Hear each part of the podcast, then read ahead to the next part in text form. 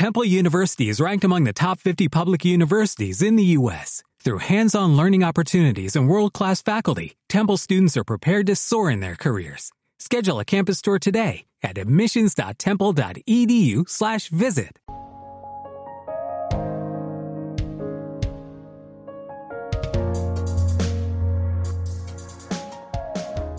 Fotografiando la noche. El podcast enfocado en astrofotografía y astronomía. Aprende cómo conseguir fotos espectaculares del cielo estrellado y paisajes nocturnos. Con Jordi Freixanet, astrofotógrafo y divulgador astronómico.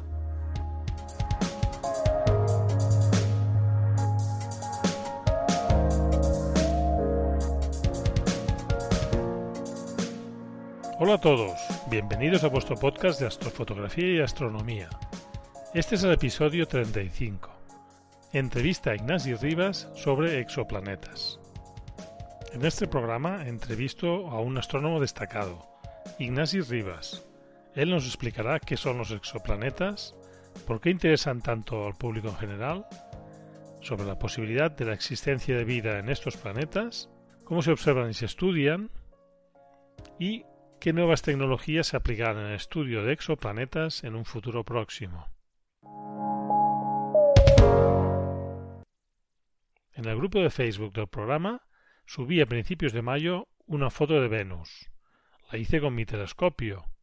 No es una gran foto, pero se aprecia claramente la fase de un planeta interior. Si queréis verla, entrad en el grupo de Facebook del programa y encontraréis también los parámetros utilizados para hacer esta foto.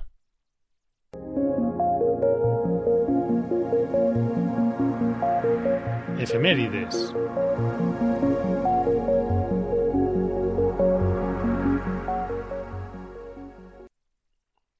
Hoy repasaremos las efemérides, que son los acontecimientos que podemos ver en el cielo de la segunda quincena de mayo, del 16 al 31 de mayo de 2020.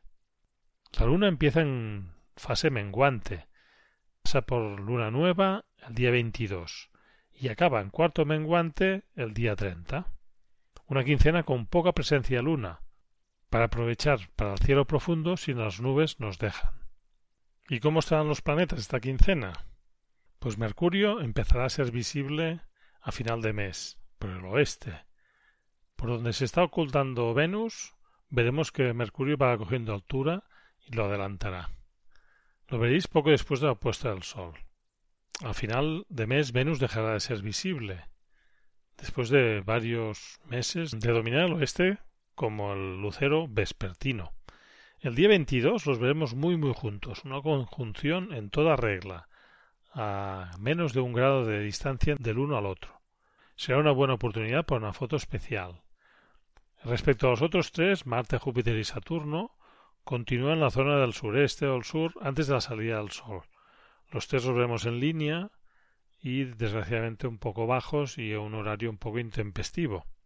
El día 24 de mayo se producirá una aproximación o conjunción entre la Luna, Venus y Mercurio. La veremos en el oeste, poco después de la puesta del Sol. Pero necesitaremos un horizonte oeste muy limpio, es decir, sin obstáculos, ya que estarán muy muy bajos.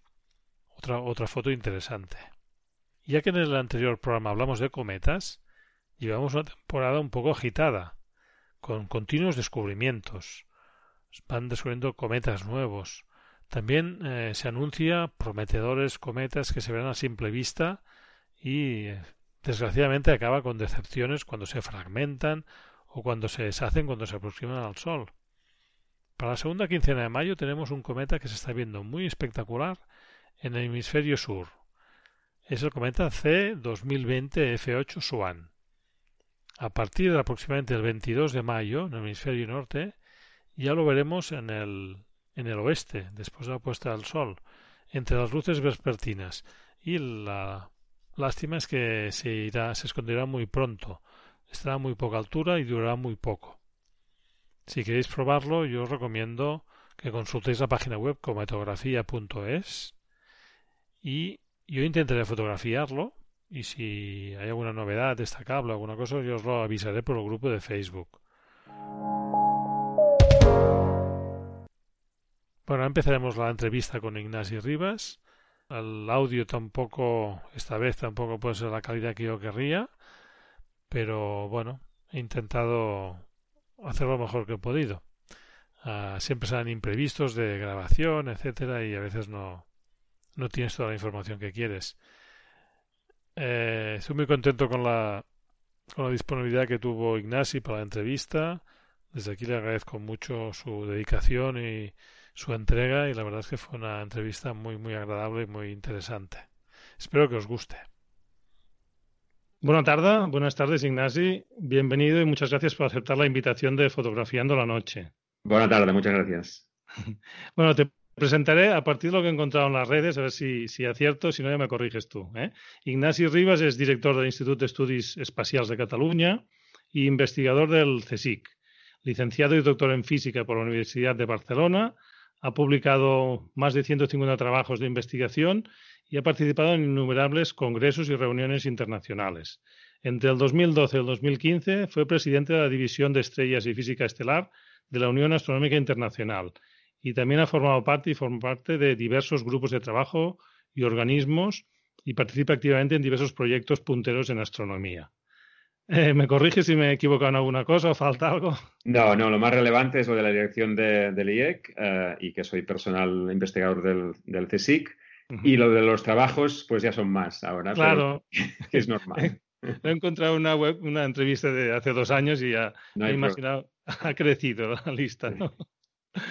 Muy bien, yo os comento que conocí a Ignacio en una charla divulgativa sobre exoplanetas y ahora le pongo en un aprieto porque tiene que, le pido que explique el apasionante mundo de los exoplanetas sin poder enseñarnos ni una sola foto, ni una representación, ni un dibujo, ni un gráfico, ¿no? Pero yo creo que tiene suficiente experiencia en este tema para conseguir que aprendamos y nos hagamos una primera idea de lo que son los exoplanetas solo con la ayuda de su voz. Lo intentaremos, sí. bien. Pues bien, el estudio de exoplanetas es una parte de la astronomía relativamente joven que ha despertado el interés del público en general mucho más que otras disciplinas, como por ejemplo la, el tema de estudios de supernovas o estrellas variables, ¿no? ¿Tú, Ignasi, crees que se debe a que tenemos una curiosidad selectiva y el tema de exoplanetas nos parece que nos afecta o nos afectará más como humanos? Yo no creo que sea una cuestión práctica de que nos veamos a los humanos trasladándonos en cualquier momento cercano a uno de estos planetas. Yo creo que se beneficia sobre todo este tema de, de una fascinación que nos acompaña en el sentido de, de podernos proyectar a nosotros mismos en un sitio que es más o menos familiar. Cuando decimos que buscamos eh, estrellas eh, en agujeros negros o enanas blancas o estrellas de neutrones, pues es algo a lo que no podemos referirnos, digamos, en, nuestro, en nuestra imaginación fácilmente. En cambio, si pensamos en mundos alrededor de otras estrellas y con, con propiedades distintas a las nuestras, pues es algo que nos cuesta menos imaginar y que nos lleva a esta fascinación genérica que además nos ha acompañado durante un montón de tiempo la ciencia ficción, que ha, acompañado, que ha mm. ayudado a hacer que esta disciplina, pues a la gente le tenga, tenga un referente mental. Entonces, en mi trabajo, digamos, juego con la ventaja de que me es más fácil llegar al público, pues porque existe ya esta predisposición eh, cuando hablo de un planeta fuera del sistema solar, pues todo el mundo tiene una, una cierta expectativa y una referencia mental más o menos fácil, ¿no? A pesar de que hay, obviamente, mm. muchas cuestiones, ah, falsas percepciones o cuestiones que no son del todo correctas, lo que sea, pero bueno, esto es un detalle. Sí, sí. Para empezar un poco la entrevista, ¿nos puedes definir rápidamente qué es un exoplaneta, un planeta extrasolar? Sí, a mí me gusta más llamarlo exoplaneta ah, y esto es un planeta que es, para que la gente se haga una idea, pues de los ocho que tenemos en nuestro sistema solar, pues imaginarnos que uno de estos, cualquiera o, parecido, diera vueltas a otra estrella que fuera distinta de nuestro Sol, a esto llamaríamos un exoplaneta. Es decir, que si vamos a la, noche estrellada, miramos a una estrella, imaginamos que una de estas estrellas tiene planetas que la orbitan, pues a uno de estos planetas le llamaríamos exoplaneta. Es así de sencillo. es planetas que orbitan a estrellas distintas a la nuestra, a nuestro Sol. Muy bien. ¿Y todos los exoplanetas son candidatos a albergar vida? ¿O qué condiciones debe cumplir un exoplaneta para poder tener vida?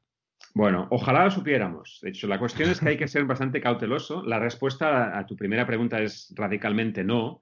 No todos los planetas que vemos allá afuera, exoplanetas, son interesantes de cara a buscar vida. Pero también hay que decir que los científicos tenemos que ser muy modestos y decir que realmente conocemos muy poco de, eh, en qué condiciones se desarrolla vida en un sitio, aparece, eh, evoluciona. Es decir, que tenemos que mantener una, visión muy, muy abierta y muy dispuesta a ser eh, modificada.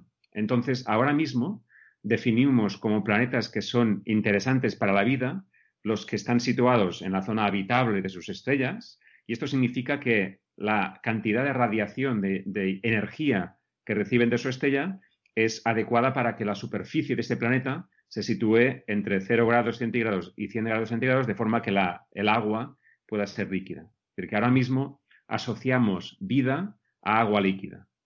Y esta asociación es importante porque es la única que conocemos y en la Tierra se produce siempre. La vida es un ingrediente, perdón, el agua líquida es un ingrediente fundamental para la vida. Pero también a veces me preguntan, bueno, ¿y hay otras posibilidades? Pues quizás sí pero ahora mismo tenemos que ser tremendamente pragmáticos y centrarnos en aquello que sabremos reconocer como vida. Por lo tanto, cuando ahí fuera vamos a buscar y a caracterizar planetas que pudieran ser habitables, pues eso lo relacionamos con la presencia de agua líquida. O sea, tenemos que pensar en un planeta con océanos, ríos, lagos, y ahora mismo no sabemos más que eso. Uh, quizá en el futuro encontremos circunstancias en las que la vida aparezca en otros, uh, en otros hábitats pero ahora mismo no sabemos más que esto. Claro. Eh, antes he dicho que la, disciplina del, del estudio de exoplanetas es bastante reciente. ¿Cuándo se descubrió el primer exoplaneta? Bueno, de hecho es, curioso. Uh, se, habían propuesto exoplanetas, estamos hablando ya del de, siglo XIX, ah, uh, usando métodos astrométricos que la gente siempre ha estado fascinada por pensar si hay otros mundos allá afuera que se demostraron todos falsos positivos, es decir, que eran detecciones que no eran reales, sino que eran espurias. Ah, y esto continuó hasta el siglo XX ah, y en el año 1988 se hizo una publicación que insinuaba que quizá un objeto que se había encontrado tenía las características de un planeta. Pero realmente cuando se da por iniciado este campo es en el año 1992 que se descubrieron unos, unos planetas, dos, de hecho, alrededor de una estrella, pero que no es una estrella convencional, sino un pulsar, una estrella muerta, una estrella de neutrones, que es lo que queda después de una explosión de supernova. Y a pesar de que se reconoce generalmente que estos fueron los primeros exoplanetas, bueno, la comunidad reaccionó con, no con escepticismo, pero sí con pensando que son planetas muy peculiares, probablemente, sino que porque han, o han surgido después de una explosión de supernova, que es lo más probable, o han sobrevivido a unas condiciones tremendamente hostiles. Y realmente la explosión en este campo de investigación se inició en 1995, cuando se encontró el primer planeta alrededor de una estrella normal, que este es 51 Pegasi b, que encontraron dos ah, astrónomos suizos, Michel Mayor y Didier Queloz, y que gracias a ese descubrimiento ha surgido todo este campo de investigación y que les ha merecido el Premio Nobel de Física del año 2019. O sea que han sido recompensados con ese premio unas 25 años más tarde. ¿no? Muy bien. nuestro podcast es de astrofotografía, además de astronomía, y por eso igual lo que te pediría ahora tiene un poco de relación con la astrofotografía. ¿no?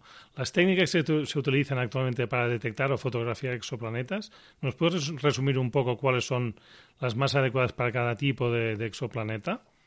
Sí, hay que decir que idealmente lo que quisiéramos hacer los astrónomos es tomar una imagen, una fotografía de una estrella y ser capaces de ver sus planetas ahí alrededor, ¿no? Como todo astrofotógrafo seguro sabe, esto es totalmente imposible porque nos deslumbra la estrella. La estrella es ah, millones, miles de millones de veces más luminosa, más brillante que un planeta que la orbite. Entonces lo que hacemos en general es usar técnicas de descubrimiento indirectas. Es decir, no tomamos imágenes directas del planeta, sino que lo que hacemos es descubrir la existencia de un planeta alrededor de una estrella porque modifica esa estrella de algún modo, ya sea cambiando la velocidad, o sea cambiando su brillo, o sea cambiando su posición o algún tipo de tiempo relacionado con esa estrella. Es decir, que ah, puesto que no es posible de momento en general tomar imágenes directamente, lo que hacemos es buscar todo tipo de trucos de forma que encontremos indicios de la existencia de un planeta a partir de estas perturbaciones a su estrella. Entonces, dentro de, esto, de estos gran grupos de, técnicas indirectas, hay un montón de ellas. Las más ah, exitosas han sido la primera que se usó para encontrar este primer planeta, que es la técnica de, las velocidades radiales, se llama espectrometría Doppler, que significa ser capaz de encontrar un planeta porque periódicamente cambia la velocidad de la estrella, debido a que eh, esta estrella es orbitada por un planeta. Tenemos la idea mental que cuando un objeto orbita a otro, un planeta orbita a una estrella, esta estrella está inmóvil. Y eso no es cierto. La estrella tiene un movimiento reflejo debido a que ambos orbitan alrededor de un centro de masas común, de un punto de equilibrio común. Entonces, si vemos una estrella que se está moviendo de un cierto modo, esto nos indica que esta estrella tiene un planeta que la orbita. Y esta es la técnica que se usó en el año 1995 para descubrir 51 Pegasi B. Y ahora mismo nos lleva a descubrir planetas de todo tipo, o sea que es muy eficiente. Y la otra gran técnica que se ha usado es la técnica que se llama de los tránsitos planetarios, que en este caso, si tenemos la suerte de que la órbita del planeta está inclinada exactamente ah, para de canto, una vez en cada órbita, ese planeta va a cruzar por delante del disco de la estrella y por tanto va a tapar una pequeña fracción de estrella y la estrella brillará durante un rato, durante unas horas, un poquito menos. Esto es lo que llamamos un tránsito, que no deja de ser un eclipse, un eclipse de estrella por parte de un planeta.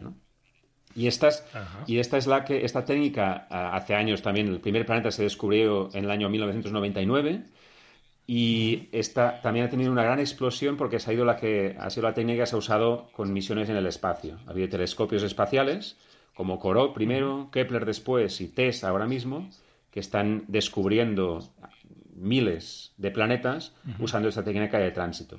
Pero hay que decir que esta técnica está bastante sesgada porque solo somos capaces de ver aquellos planetas que tienen la inclinación orbital correcta y nos perdemos todos aquellos que están inclinados distinto. Es decir, que, que, hay una, de, en general, de cada 100 planetas que existen, con esta técnica encontramos solo uno, porque es el que justamente está inclinado como tocaría. ¿no? Y en general estas técnicas, las dos que he dicho y algunas más, son, están en general muy adecuadas para encontrar planetas cuanto más grandes mejor y cuanto más cercanos a su estrella mejor, porque el efecto que el planeta ejerce sobre su estrella es mayor. Y por tanto tenemos tendencia a encontrar gigantes como nuestro Júpiter en órbitas cercanas a su estrella, que es lo que se llama Júpiteres calientes. Y este, justamente, 51 Pegasi B es este prototipo de Júpiter caliente. Pero los años han pasado, las técnicas han mejorado, y a pesar de que todavía las técnicas son más eficientes encontrando planetas grandes y cercanos a su estrella, somos capaces ya de encontrar planetas más pequeños y más alejados. Pero ni, ni en tránsitos ni en velocidades radiales tenemos todavía la capacidad tecnológica suficiente para encontrar planetas como nuestra Tierra. Todavía no estamos ahí, ni en una técnica ni en otra. La, señal que hace la Tierra sobre nuestro Sol, ya sea como tránsito o sea en velocidad, todavía es indetectable. Es un nivel que está mm, bastante por debajo de nuestra capacidad tecnológica actual. O sea que nos falta bastante. Al final ya te preguntaré cómo, ves tú el futuro. ¿eh? sí. Eh, explícanos algún exoplaneta que hayas descubierto o hayas participado en su estudio o descubrimiento. Sí, bueno, eh, ahora mismo hay que decir una cosa y es que em, cualquier trabajo científico en general hoy en día, o la mayoría de ellos, son trabajos de equipo. Es decir, que es, eh, es, difícil decir, no, yo he hecho o yo tal, sino mi equipo o toda una colaboración de 200 personas hemos hecho tal cosa. ¿no? Entonces, es verdad que en mi caso particular he participado en, la, en, uh, en publicaciones o en trabajos que han llevado al descubrimiento de, varias decenas de planetas, en mi caso, de hecho, porque he estado en, proyectos que han ido por aquí y en, y en otros trabajos en este sentido. Quizá decir que el que me siento más orgulloso, si digamos así, un trabajo que lideré yo directamente, fue eh, hace un par de años ah, un planeta que anunciamos alrededor de la estrella de Barnard, que es la estrella, el segundo sistema estelar más cercano a nuestro sistema solar. Y ah, ahí alrededor de la estrella de Barnard eh, anunciamos en, eh, noviembre de 2018 la existencia de un planeta eh, mayor que nuestra Tierra, unas cuatro veces mayor, en una órbita muy alejada, más fría que nuestro propio planeta, es decir, seguramente es un mundo helado.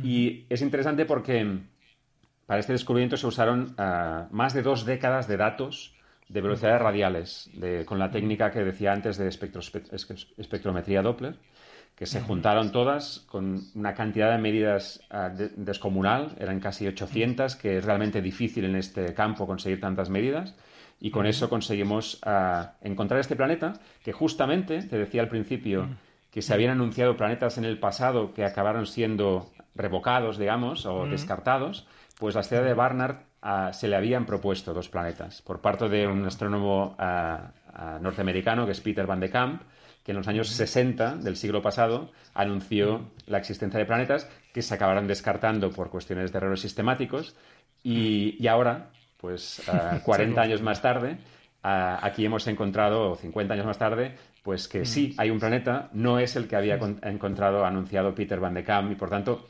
hay quien dice que, se, ha usado esta expresión que es curioso, que la estrella de Barnard era como la, la ballena blanca de la caza planetaria, digamos, ¿no? Y entonces, eh, porque era de los primeros que se anunciaron en planetas y que fueron descartadas, y ahora justamente hemos conseguido capturar la ballena blanca con este anuncio de hace un par de años. Muy bien. Y aparte de, este exoplaneta de la estrella de Barnard, ¿cuál destacarías como de los últimos descubrimientos de exoplanetas que, lo encuentres interesante por su posibilidad de vida, por su que tú encuentres más destacable?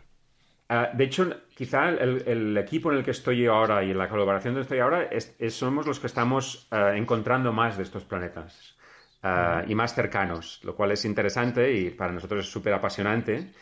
Y el año pasado, en 2019, anunciamos la, el hallazgo de dos planetas alrededor de una estrella que se llama T-Garden, que está muy cerquita de nosotros, a 12 años luz, un poco menos incluso. y estos dos planetas ambos están situados en la zona habitable y las masas que determinamos para estos planetas son exactamente una masa terrestre. Ah, es decir, que es un sistema muy, muy cercano a nosotros, ah, con planetas muy, muy parecidos al nuestro y situados en la zona habitable. Y por tanto, es un sistema muy, muy interesante. Hay que decir también que hay otro también muy interesante, que es el planeta que orbita a la estrella más cercana a nuestro sistema solar, que es Próxima Centauri. Y ahí un colaborador mío y buen amigo, que es Guillem Anglada Escudé, eh, que ahora trabaja en mi equipo, pues fue el, que lo descubrió hace aproximadamente cuatro años y que continúa siendo el exoplaneta más cercano a nosotros y en los próximos milenios eh, va a continuar así, hasta que se acerque otra estrella más, pero es la estrella más cercana que tenemos. ¿no? Un planeta también muy interesante de Próxima Centauri se habla de, la inestabilidad, ¿no? el riesgo que tiene de, sus movimientos, digamos, explosiones, ¿no? De, de sí, enana roja. Claro, es una enana roja activa eh, mm. y esto significa que eh, tiene erupciones de origen magnético, que eso hace que mm, periódicamente o de forma bastante seguida pues emita mm. flujos de partículas de alta energía y eso podría afectar a la habitabilidad. Pero fíjate, hace un ratito te decía, tenemos que mm. ser muy cautelosos a la hora de decir qué es habitable, qué no lo es y tal, tal. Por el mismo motivo, tenemos que ser muy cautelosos al decir que un planeta va a ser esterilizado por la mm. presencia de una estrella que, es activa.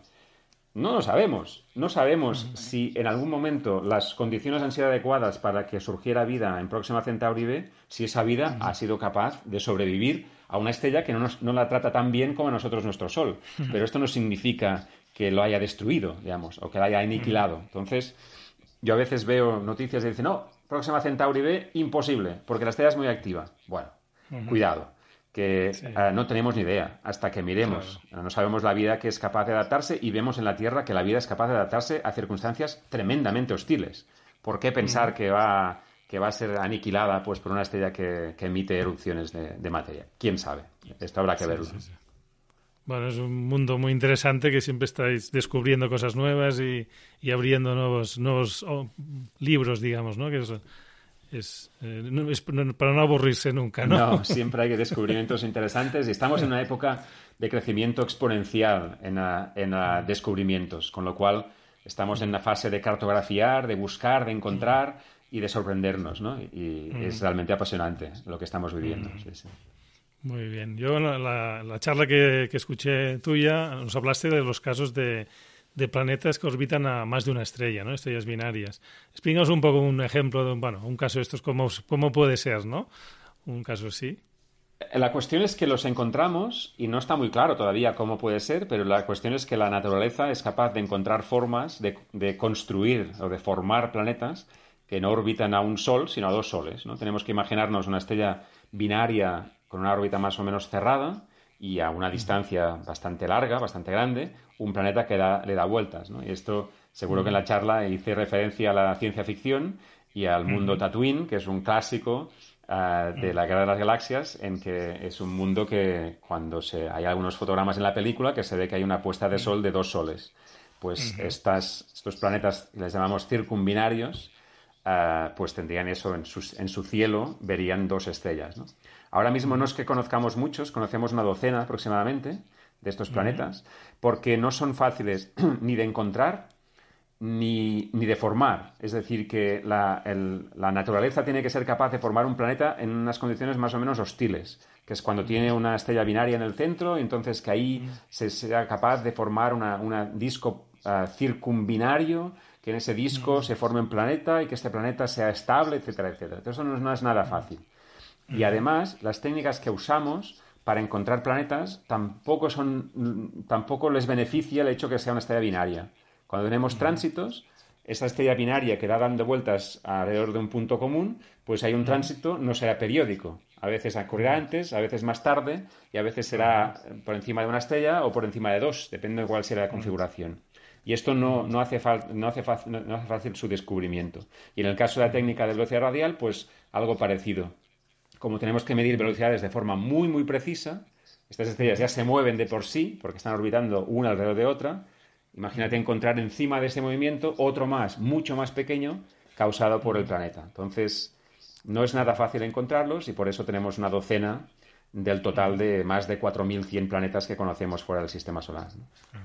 Y pueden ser exóticos, estos pueden considerarse como una cosa muy especial, ¿no? Sí, ahora mismo estadísticamente son raros, pero no sabemos si, si en la naturaleza son tan raros, porque estamos sesgados, porque nos cuesta mucho encontrarlos. Entonces, esta es una parte del problema también. ¿no? y, hablando de cosas raras también, ¿nos puedes explicar un poquito qué pasa con los planetas que tienen una órbita sincronizada con su estrella, ¿no? ¿Qué, tipo de condiciones se encontrarán en, estos planetas?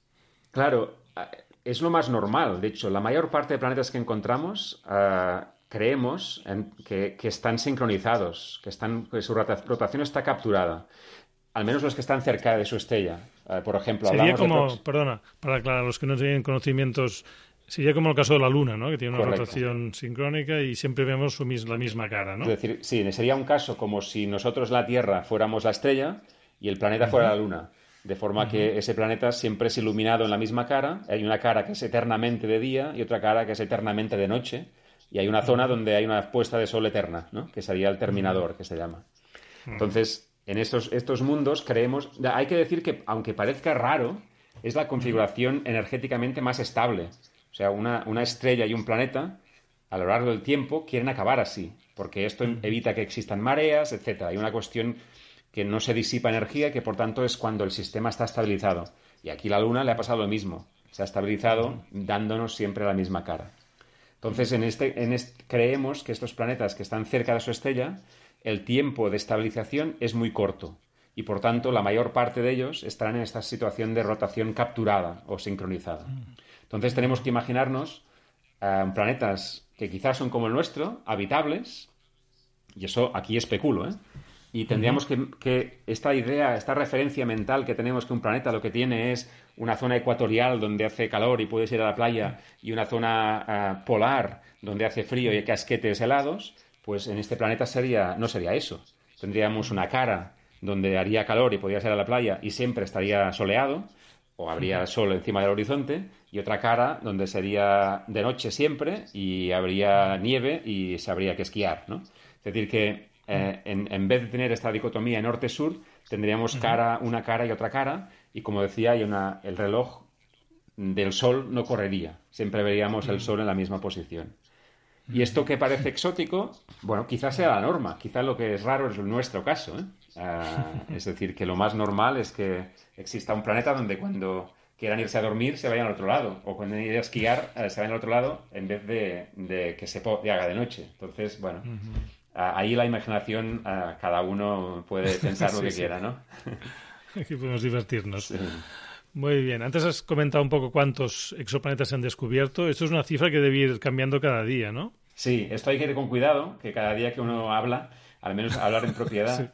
Pero sí, eh, hay una, hay una uh, descubrimientos continuos por equipos como el mm. nuestro, por ejemplo, que cada pocas semanas o meses publicamos un descubrimiento, o hay grandes, uh, digamos, grandes volcados de datos cuando mm. misiones como Kepler o como TESS hacen anuncios de mm. datos. Entonces, por ejemplo, hubo dos grandes anuncios de Kepler que cada uno de ellos fueron más de mil planetas. Entonces, bueno, de un día para otro teníamos más de mil planetas ahí conocidos. Ahora mismo creo que el número está de eso, en torno a las 4100 que, y bueno, a la espera de que se vayan añadiendo planetas encontrados sobre todo por la misión TESS, que es la que ahora está más activa, y también por los, las búsquedas con velocidades radiales, como lo que hacemos nosotros con un instrumento que se llama Cármenes, situado en, en Calar Alto, en Almería.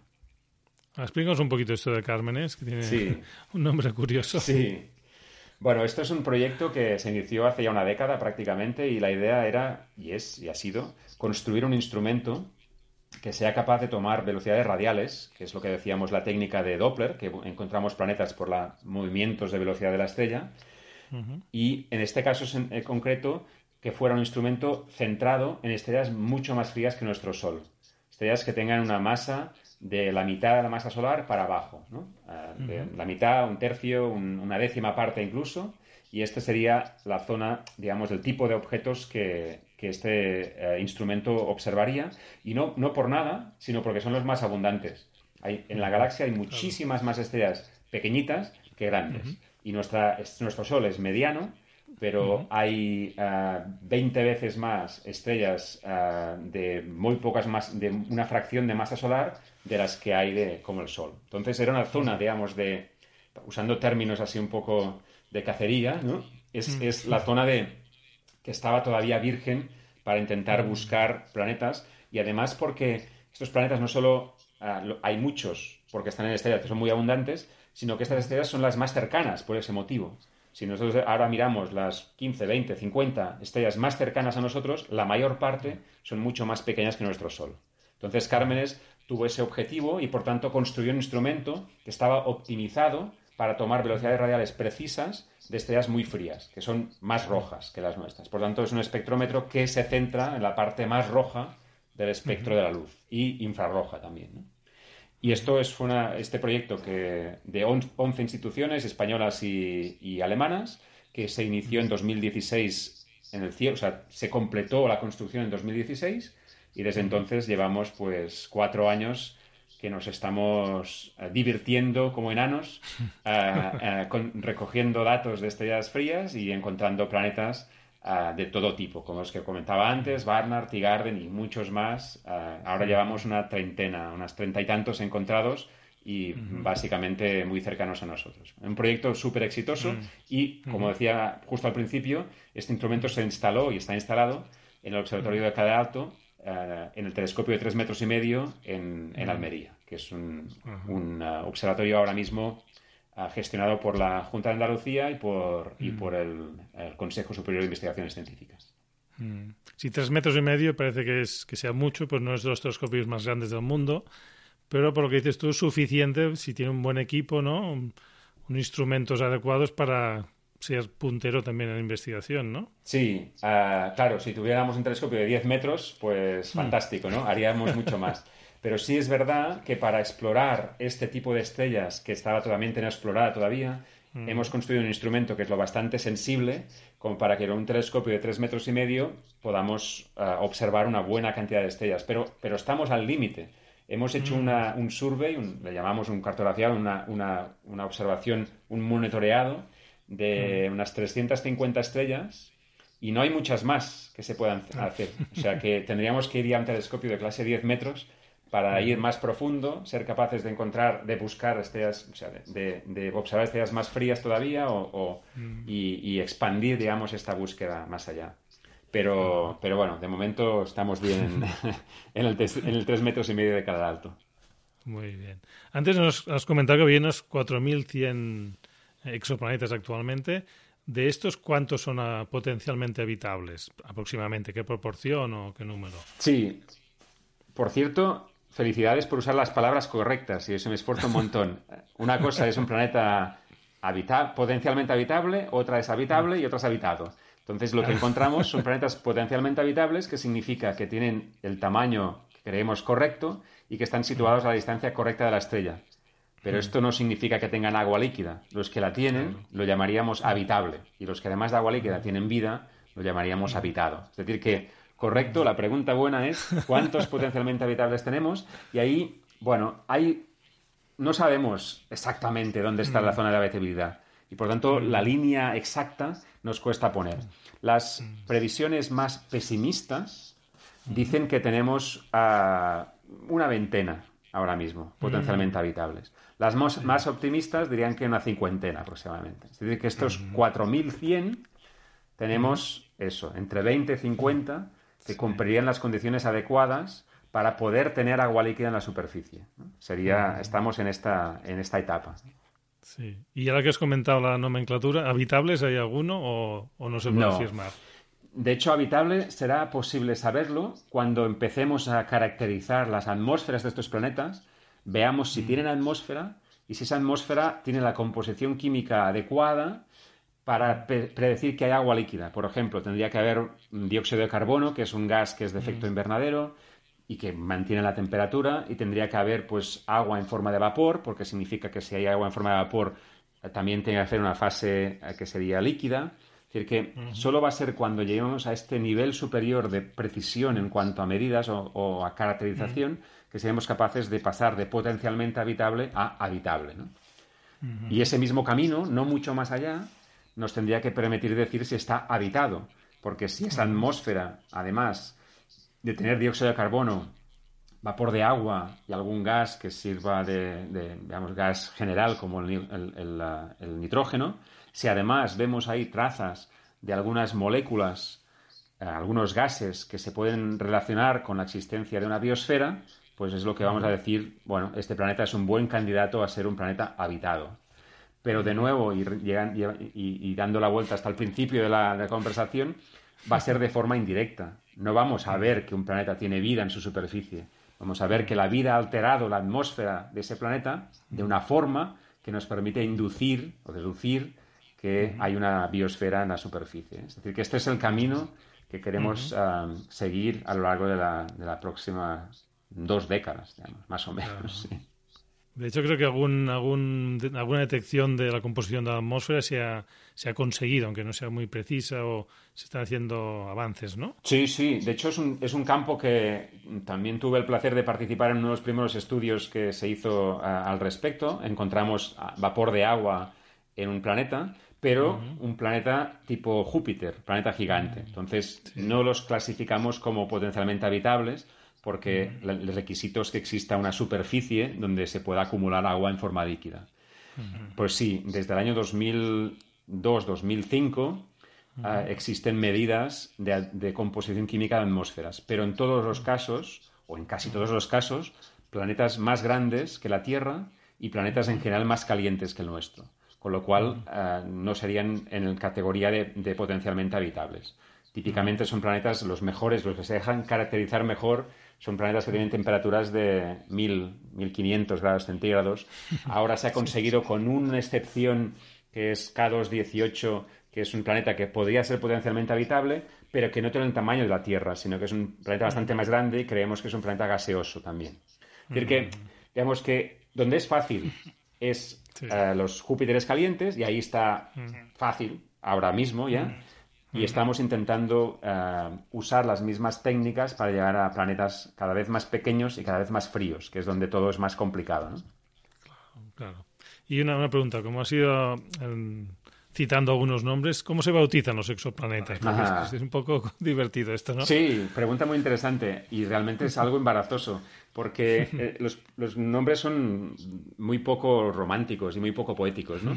Generalmente eh, como los, sabéis que los planetas del sistema solar les hemos llamado como los dioses griegos o romanos en su momento, obviamente no hay 4.100 dioses griegos o romanos para usar y para bautizar, a pesar de que me han dicho que alguna región tiene miles de dioses, o sea que por ahí se puede tirar, pero, pero ah, no, es una, no tiene buen pronóstico y lo que usamos como eh, nombre de la estrella, del planeta, es el nombre de la estrella de catálogo, y ahí hay variaciones, variedad enorme de catálogos, seguidos de una letra minúscula eh, empezando por la B y siguiendo C, D, F, lo que sea, en orden de descubrimiento del planeta. Que no es un orden predeterminado, sino el planeta 51 Pegasi B es el primero descubierto en 51 Pegasi. Si ahora encontráramos otro, que de momento no se ha visto, sería 51 Pegasi C, etcétera.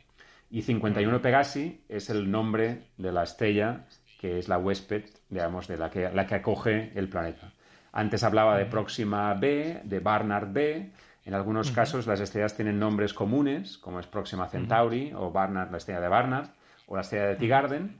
En este caso se usa la misma, la misma convención. Se usa el nombre de la estrella, seguido de esta letra minúscula, eh, en orden de descubrimiento. Lo que hace que realmente algunos de los nombres de planetas sean completamente imposibles, ¿no? Eh, los, Quizá los dos de los más famosos parece un número de teléfono. Es HD 209458B y HD 189733B son de los dos más famosos y más importantes. Pero estamos hablando de números que solo se lo saben los frikis más uh, recalcitrantes. Como tú, ¿no? Como yo, claro. Muy bien. Como, como el podcast ya te he dicho que es de astrofotografía, eh, te quería preguntar cómo pueden colaborar los astrofotógrafos amateurs o aficionados al descubrimiento o al seguimiento de exoplanetas. Si, si pueden aportar o pueden eh, trabajar en este ámbito, ¿no? De alguna manera. Sí, e, el ámbito, o sea, todo astrofotógrafo, la mayor parte, yo creo que ahora mismo todo el mundo usa detectores CCD por descontado y entonces ah, son detectores que son excelentes en cuanto a conteo de luz. en este caso, más que imagen, que, bueno, ya hemos dicho antes que el descubrimiento de planetas por imagen no es posible, sí que las imágenes CCD son las que usamos para hacer fotometría para descubrir y caracterizar planetas con tránsitos. Entonces hay un montón de planetas que son, están al, alcance de telescopios de pequeño diámetro, que no hay, no hay que tener un telescopio de 10 metros ni mucho menos, si con una CCD de categoría amateur y con un telescopio de tamaño razonable, uno puede medir tránsitos planetarios. Y de hecho, hay una gran comunidad de astrónomos amateur que, que contribuyen. Hay una, hay una base de datos que se llama ETD, Exoplanet Transit Database, que ahí se, un, amateur quien quiera puede tomar una, datos de, un tránsito planetario, que puede encontrar las efemérides ahí, que le digan, mira, tienes que observar de tal, hora a tal hora desde tal sitio, mm. y luego los datos se mandan y se calcula los datos, los parámetros importantes de ese tránsito, por ejemplo. Y ahí este, este seguimiento a largo alcance nos permite ver variaciones de periodo, encontrar otros planetas en ciertos momentos, posibles cambios eh, en el tiempo, es decir, que son datos que son eh, bastante importantes. Y esa es una, es una contribución obvia y en las CCDs de un formato razonable permiten hacer fotometría diferencial precisa eh, hasta el orden de unas cuantas milimagnitudes, que es lo que se, que es lo que se necesita para, para observar planetas con tránsitos. Desafortunadamente, bueno, y entonces, y además, y ahora en la era de TESS, de la misión TESS, aún más. Hay, hay una infraestructura de, validar candidatos de TESS, que de hecho hay gente que está haciendo una industria de todo esto, y, y astrónomos amateur, ¿eh? donde estos candidatos uno va y observa y lo pone en una base de datos que se llama TFOP, y que en esta base de datos, pues los astrónomos profesionales van ahí para ver si alguno de estos planetas ha sido confirmado o es un falso positivo o cuál es el objeto que transita, etcétera, etcétera. ¿no? Y entonces hay, una, hay un campo súper obvio en ese sentido para, para, contribuir, sobre todo en el campo de tránsitos planetarios. Por, por, desgracia, todavía no en la parte de imagen directa de planetas, que es algo que ni con telescopios de 10 metros de diámetro somos capaces de hacer. O sea que no, ahí no estamos todavía. Muy bien, y ya empezamos a hablar de futuro. Eh, ¿Prevéis en el futuro alguna nueva técnica o, la mejora o depuración de una técnica actual que permita llegar más lejos y, detectar planetas más pequeños, más, más lejanos a la estrella? Sí, digamos, todavía se sigue eh, llevando más a, más a sofisticación a las técnicas actuales. Y hablando, hablamos de espectrometría Doppler para hacer velocidades radiales, hablamos de tránsitos y también hablamos de otra técnica que no, no he mencionado que se llama microlentes gravitacionales, pero no, no entra al caso. Esas tres van a tener misiones espaciales y proyectos en Tierra en un futuro a medio plazo, significa a plazo de, de 5 o 10 años, que permitirán dar un paso más allá y quizá llevarnos a, a, empezar a pensar en planetas del tamaño de la Tierra y caracterización de este, de este tipo, ¿no? Y esto, esto estoy hablando hasta el año 2030 y algo, es donde estamos en este campo. Hay una misión de la Agencia Espacial Europea que se llama Plato, para lanzarse en 2026, otra se llama Ariel 2028, proyectos desde Tierra, el telescopio extremadamente grande europeo de 39 metros de diámetro. Hay una serie de proyectos en construcción que nos permitirán llevar las técnicas actuales a su, a su extremo, digamos. Pero luego se espera que haya un, una, un breakthrough, ¿no? un cambio radical, un cambio de tendencia muy fuerte, cuando seamos capaces de tener tecnología que nos permita hacer imagen directa. Y eso que decía antes, que no es posible ahora, la idea es que dentro de 15, 20 años sea posible. Para esto se están eh, desarrollando eh, varios conceptos, varios estudios de técnicas eh, en dos escuelas. Una se llama coronografía, que significa hacer un eclipse artificial de una estrella para revelar lo que tiene a su alrededor, y otra es interferometría, que nos permite también ah, llevar a, resoluciones angulares muy, muy grandes. Todo esto desde el espacio, con telescopios gigantes y con misiones complejas y muy caras. Ah, si esto va muy bien, tendríamos que ver algún tipo, alguno de estos instrumentos en la década, la década de los 2040. Ah, y esto es este, eh, o sea, que vamos a largo plazo, ¿eh?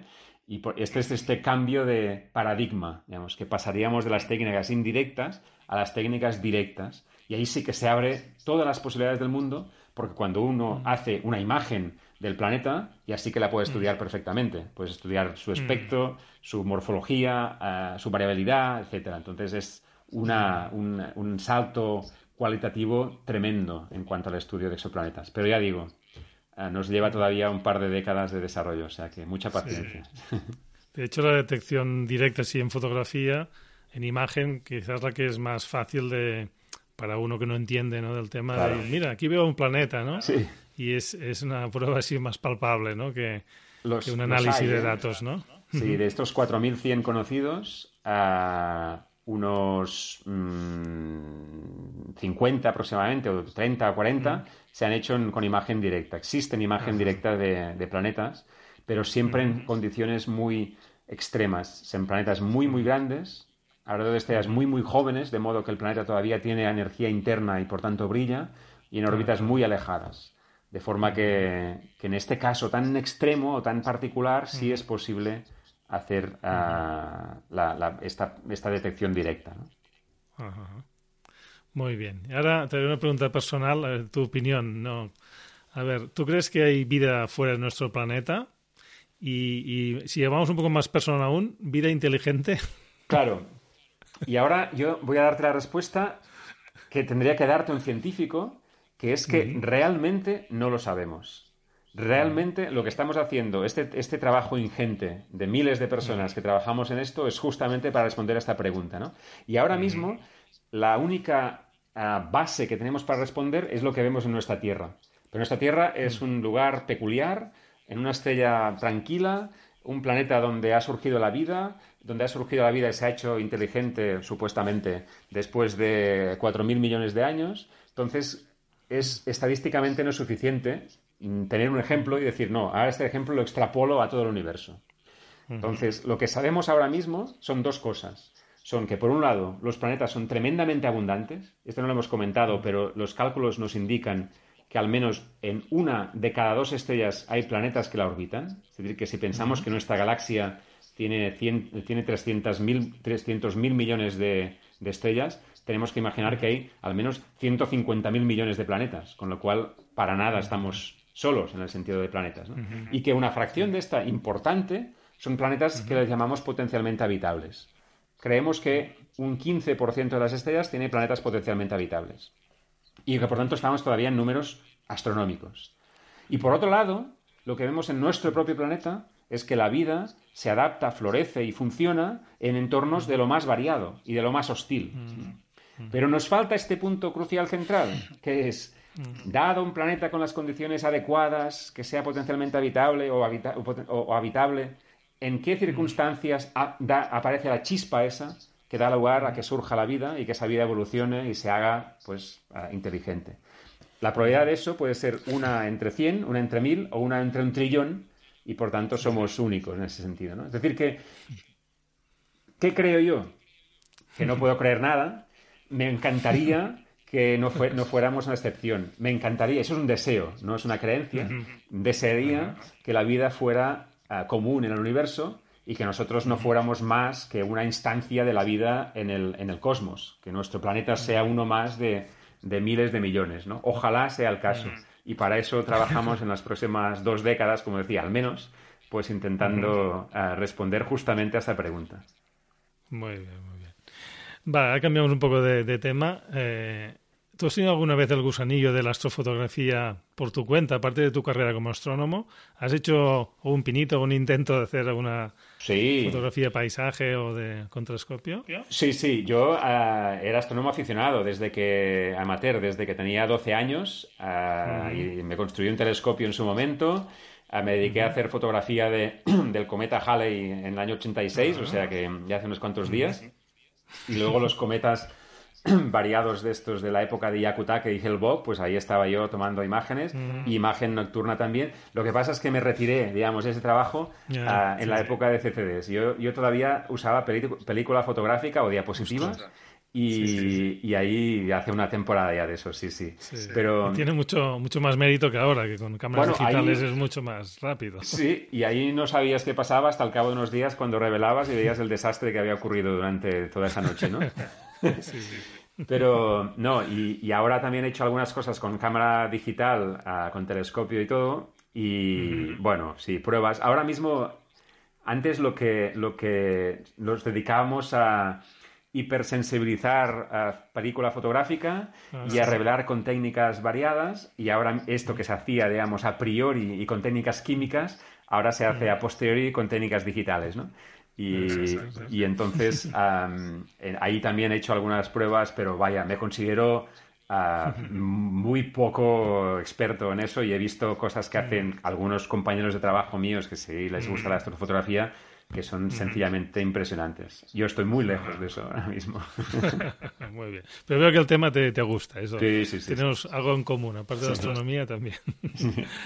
Muy bien. Para los oyentes del podcast, ¿cómo te pueden seguir tus trabajos o descubrimientos tuyo o de tu equipo? ¿En Internet te encontrarían en algún, alguna página o en un sitio donde pueden ir siguiendo? Una pregunta muy interesante. Yo soy, ah, soy casi inexistente en redes sociales. No, no mm. tengo ni Facebook, ni Twitter, ni mm. Instagram, nada de eso. Y mi mm. vida es lo suficientemente complicada y me disculpo con los que, con los que viven esto para meter estas cosas en mi vida. Por tanto, no, no es fácil seguirme. Mi instituto sí tiene Twitter y por tanto cualquier cosa que, que haga en el instituto, que es en, el IEC y además en el Instituto de Ciencias del Espacio, los dos tienen Twitter, con lo cual cualquier descubrimiento que tenga relación conmigo y que, y que sea, se juzgue que tiene interés público, pues se hace eco ahí. Y si a alguien le apetece, pues eh, cuando me lo, me lo piden y me invitan, también doy charlas por donde sea. No soy proactivo, digamos, no, no me ofrezco a dar charlas, pero cuando me lo piden, pues encantado de ir a contar astronomía a quien tenga ganas de, escucharla. Muy bien, pues ya pondré las notas del programa, las cuentas de, Twitter que comentabas y así te, Perfecto. los que usen esta red te seguirán. Bueno, el tema de exoplanetas es muy amplio y, daría para seguir hablando horas y horas, supongo, ¿no? Yo he intentado acotar un poco para que no, pero no abusar demasiado de Ignasi, ¿no? Y, pero nos hemos dejado alguna cosa en el tintero, algún dato, información que digas, ostras, esto no me lo ha preguntado y... No, no, quizá... Quizá ah, algo que, que, lleva a esta parte un poco más especulativa y filosófica. Me has preguntado por vía inteligente si hay ahí. Ah, me has mm. preguntado también que quizá una reflexión, no, no sé si final, pero sí, sí mm. de que a veces me preguntan, bueno, el sentido práctico de todo esto y el sentido de, si algún día los humanos usaremos este conocimiento que estamos adquiriendo de nuestro entorno de, planetario para desplazarnos, ¿no? y siempre, obviamente, los que quizá los que escuchen son, tienen interés astronómico y por tanto ahora habrán hecho cuentas, pero de momento estamos muy, muy lejos de cualquiera, cualquier intento, ni tan solo, de, un desplazamiento de un humano a estos sitios. ¿no? Ah, tenemos que, hacer mucho trabajo y además es cuestionable que, debamos hacerlo. ¿eh? Hay una cuestión filosófica de decir, bueno, ya hemos ah, tenido impactado lo, suficientemente de forma negativa en nuestro mundo para que empecemos a hacer lo mismo en otros, ¿no? Pero sí que quizá, quizá lo que sí que creo que es importante, y ahí me pongo un, poco más filosófico de este trabajo que hacemos, que es que mi impresión es que, la humanidad está en un punto clave ahora mismo, ¿no? Un punto clave en el que hemos, estamos usando recursos planetarios en exceso, en el que eh, no está muy claro dónde vamos y tal. Y este y creo que lo que nos falta una cierta visión colaborativa de lo que hacemos, una cierta visión de comunidad. Y a mí me gusta pensar de que este trabajo que hacemos de buscar planetas allá afuera, buscar planetas potencialmente habitables, quizá habitables y quizá habitados, contribuyan a darnos esta especie de conciencia global que ahora no tenemos, en contraposición en otro sitio en el universo donde hay otra, otra, otros seres vivos y quizá esto nos permita hacer un pequeño cambio de paradigma en nuestro eh, universo más inmediato que es nuestro planeta. ¿no? Entonces, bueno, ojalá eh, estos trabajos de, remover conciencias nos lleven a, replantearnos también cómo, nos relacionamos y cómo, nos, cómo cooperamos o, cómo no cooperamos unos con otros cuando deberíamos estar haciéndolo. ¿no? Esto es un pequeño toque final eh, de, cariz más filosófico que no científico, pero creo que es importante dado eh, las circunstancias que estamos viviendo. Sí, y además actualmente tenemos una situación bien especial que nadie se esperaba hace un mes o hace dos meses, ¿no? Exacto, un mundo de patas arriba totalmente, sí, sí. sí, sí, sí. Pues muy, muy buena tu reflexión. También quería pedirte si hay algún libro o lectura, alguna página web que nos pudieras recomendar sobre exoplanetas que sea asequible para un poco para iniciarse eh, o ampliar conocimientos. ¿Se te ocurre alguna si...? Sí, hay cosas, mira, en, la web es muy dinámica y hay ah, varias webs que son más de tipo catálogo, pero con, con, recursos también. Está exoplanets.eu, que tiene página en, español. Está eh, exoplanet.org, que también es tipo catálogo y hay bastantes recursos.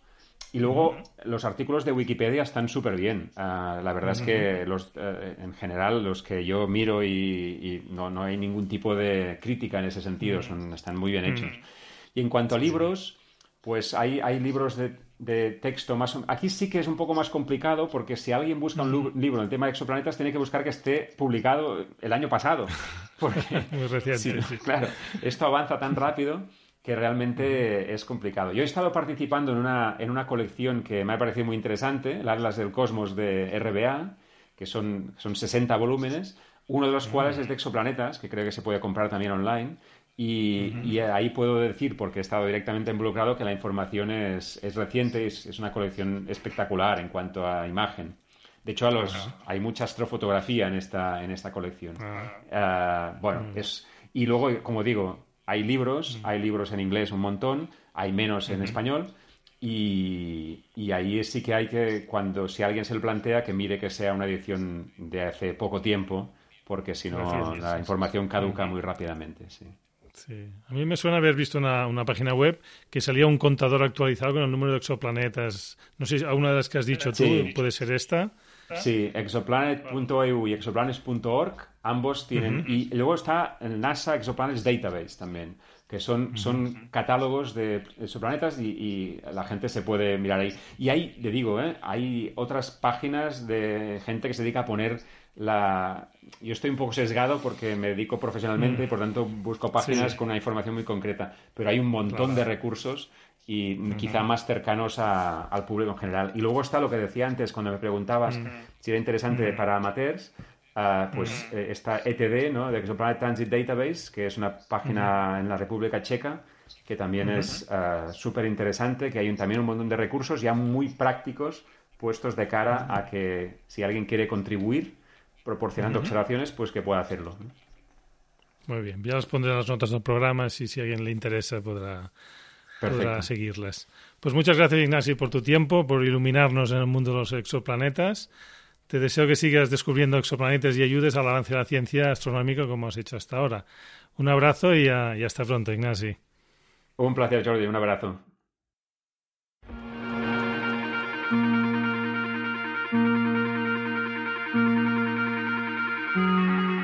Recomendación.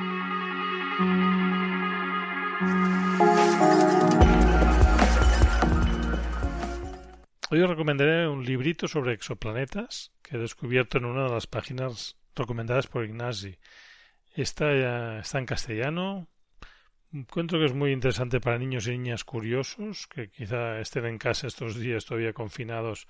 Puede ser un buen material y es de una colección llamada El universo en mi bolsillo, que no la conocía, es muy sencillita y muy bonita y es gratis. ¿eh? La encontraréis en la web, eh, os pondré el enlace en la apartado de recomendaciones.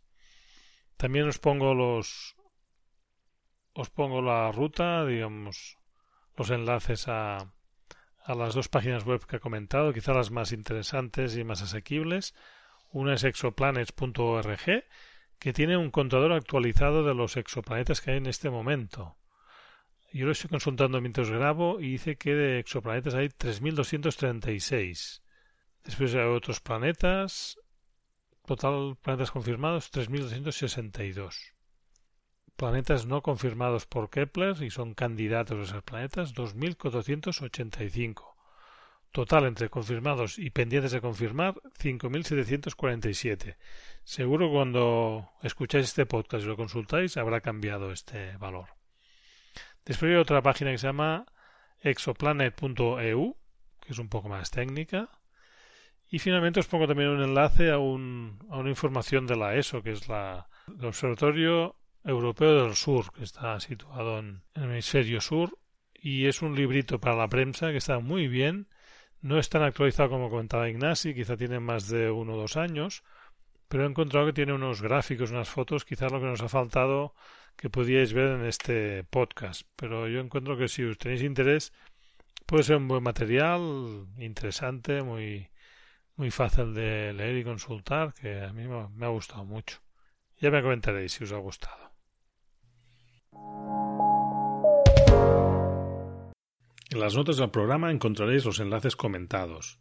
Podéis dejar comentarios en iVoox o en iTunes y os agradeceré si ponéis un me gusta y os suscribís si no lo estáis ya. También en la web del programa, en el grupo de Facebook o por email. En las notas del programa encontraréis los enlaces para comunicaros conmigo. Si queréis compartir una foto lo podéis hacer en el grupo de Facebook o en Instagram poniendo hashtag fotolanoche. Hasta el próximo programa, que tengáis cielos despejados.